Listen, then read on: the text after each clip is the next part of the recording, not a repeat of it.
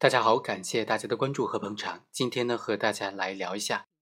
像这种运输柴油啊、汽油这一些比较危险的物品，是不是需要特殊的证件呢？如果没有相关特殊的证件就来运输这些柴油、汽油，要不要构成犯罪呢？通过这个案件和大家简单的来分析一下。检察院就指控孙某购买了白色的轻型厢式货车。将它非法改装成加油车，在没有取得危险货物道路运输许可的情况之下，他雇佣了没有危险化学品道路从业运输资格的刘某来驾驶这辆车，在某个港口附近为过往的车辆加柴油。某一天，刘某驾驶着这辆经过改装的车，装着一千三百九十五升的柴油。就在道路上行驶，在行驶过程当中被民警查获了。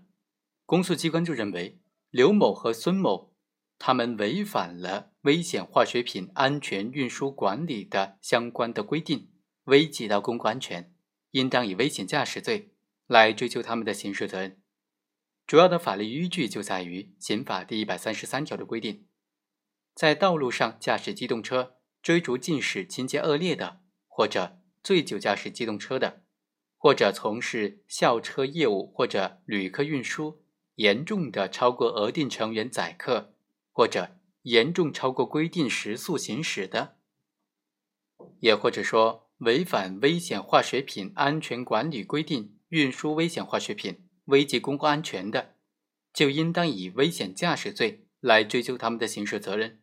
机动车的所有人、管理人对于第三项和第四项的行为负有直接责任的话，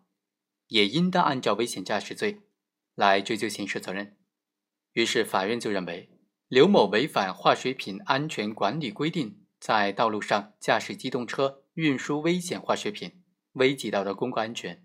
他的行为构成危险驾驶罪。孙某作为机动车辆的实际管理人，违反危险化学品的安全管理规定。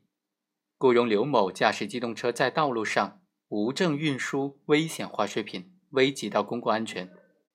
所以孙某和刘某构成共同犯罪，应当按照危险驾驶罪追究他们二人的刑事责任。好，以上就是本期的全部内容，我们下期再会。